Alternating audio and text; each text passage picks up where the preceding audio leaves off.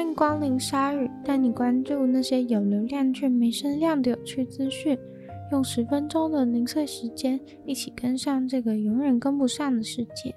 Adobe 的共同创办人，同时也是发明 PDF 的人，查克先生，他过世了，享年八十一岁。科技界失去了一位了不起的人才。Adobe 没人不知道吧？所有类型的创作者应该都离不开的系列产品，都是来自他们家。PDF 更不用说，任何东西的正式文件都得转成 PDF 给人家，至今仍然是广受大众使用的标准格式。PDF 是 Portable Document Format 的缩写，中文是可携式文件格式的意思。PDF 这种格式在一九九三年被创立。一开始的时候是 Adobe 他们自己的专有格式，早在网际网路还有 HTML 文字都还没有兴起的时候，PDF 就已经在制作这种图文平面档案的领域当中很受欢迎。到了二零零八年，PDF 的格式才变成大家都可以使用的，而且也让国际标准化组织把这种格式发布。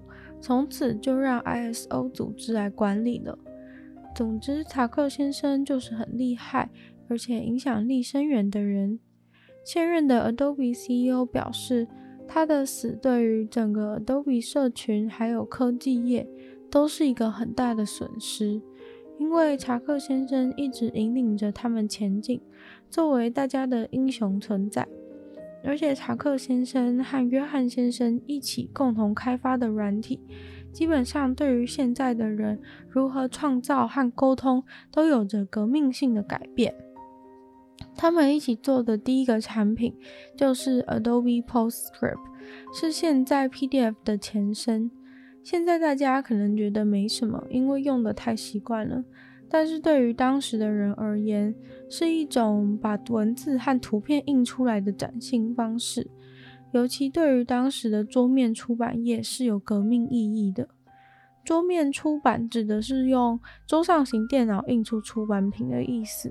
我一开始也不太懂，查了之后才知道，对于过去的人来说，可以用桌上型电脑排版文字、图片印出出版品是很不容易的事情。总之，查克先生的种种贡献、创新和开发，造就了都比他们现在有名的软体，不管是 PDF、Acrobat、Illustrator、Premiere、Photoshop 都是。不过，即使查克先生事业和家庭都很美好，他的人生也有发生过一些小插曲。在一九九二年，他在上班的路上被绑架了。有两个男人拿着枪指着他，把他绑架走。结果他竟然被关在那个地方四天。歹徒要求了六十五万美金的赎金，不过还好最后顺利的被警察救回来了。不然要是有什么差错的话，世界上可能就没有 PDF 了。星期天发生了一场可怕的 Tesla 车祸，地点就在美国德州。这台 Tesla 失控，造成两个人死亡，没有人在驾驶座上。车子直接从路上偏移到路边，冲撞路边的树，最后引起大火。这起车祸发生在星期天当地时间晚间九点，靠近休斯顿的地方。灭火的第一线人员用了三万加仑的水，花了四个小时才把火扑灭。一起车祸用这么多水，花这么多时间灭火是很不寻常的事情。原因则是因为 Tesla 电池一直重复的被点燃，所以火很难扑灭。有关单位有尝试联络 Tesla 问他们的意见，想说他们可能比较清楚他们自家车子着火要怎么扑灭比较好，但是不知道有没有得到 Tesla 的回复。这台 Tesla 是 Model S 的车款。初步调查显示，当时车子正以高速行驶，因为过弯失败，所以才直接冲去撞树的。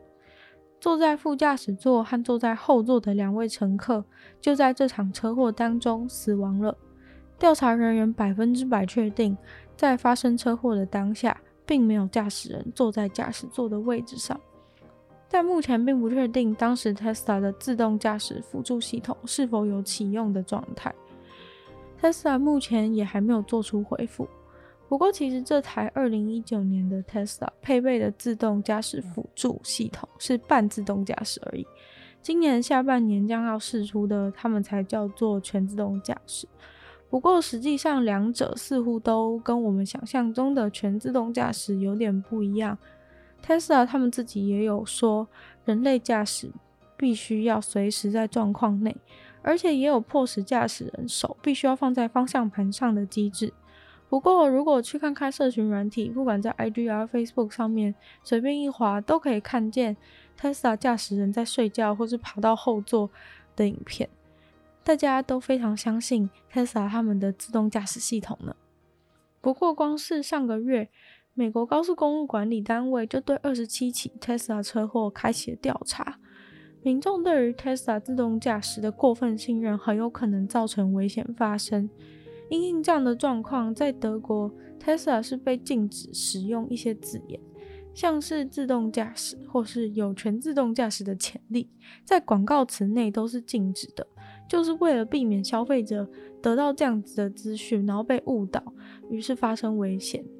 像这次的事件真的是蛮严重的，大家也要注意，不要用自己的生命挑战自动驾驶系统。网络上蛮流行的 GeoGame、GeoGuessr 这种游戏很受欢迎，不过没想到真的有人因为很擅长这种游戏而帮助到人。GeoGuessr 这类的游戏基本上就是给你一张照片，结合 Google 地图的街景，玩家要去猜测说这是在世界上的哪个地方。这游戏其实非常的困难，因为你不只要有地理常识，也要有敏锐的观察力和直觉。全世界范围的 GeoGuessr 真的是难到爆炸，到最后都在看路标的语言来猜测是在什么地点。我自己玩过，范围限制是台湾的，也几乎只能猜到县市。总之，在美国有一位登山客就在爬山的时候失联了，结果一位男子平时就是很喜欢仔细的观察别人的照片，从照片中的线索去找到这张照片是在哪里拍的。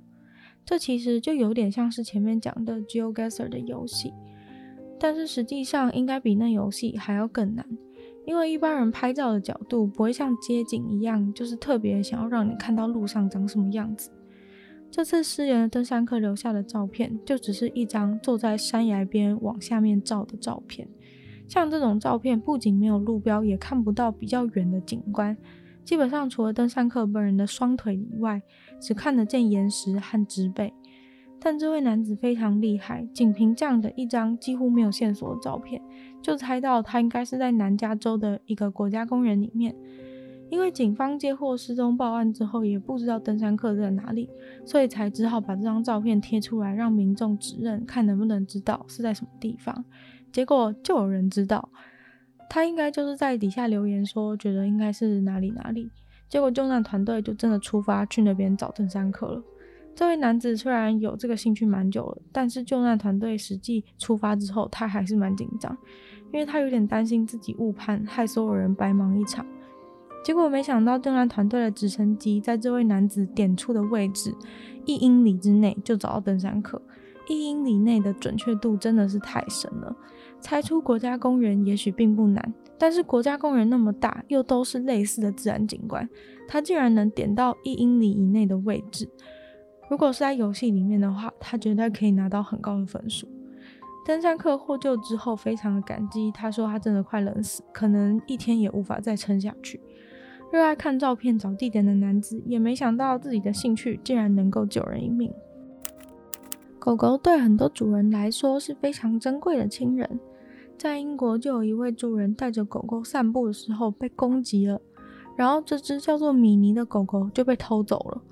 三天后，主人接到一个兽医的电话，说有一对情侣在街上捡到了他的狗狗。结果接到消息的时候，主人正在开车，而且塞车卡在车阵当中，距离狗狗的所在位置还有三英里左右。结果这位主人直接把车子丢在车阵当中，下车用跑的冲到兽医那边。因为他觉得用跑的绝对比塞车还要快到达地点。他一到兽医那边的时候，米妮直接跳到他的怀里。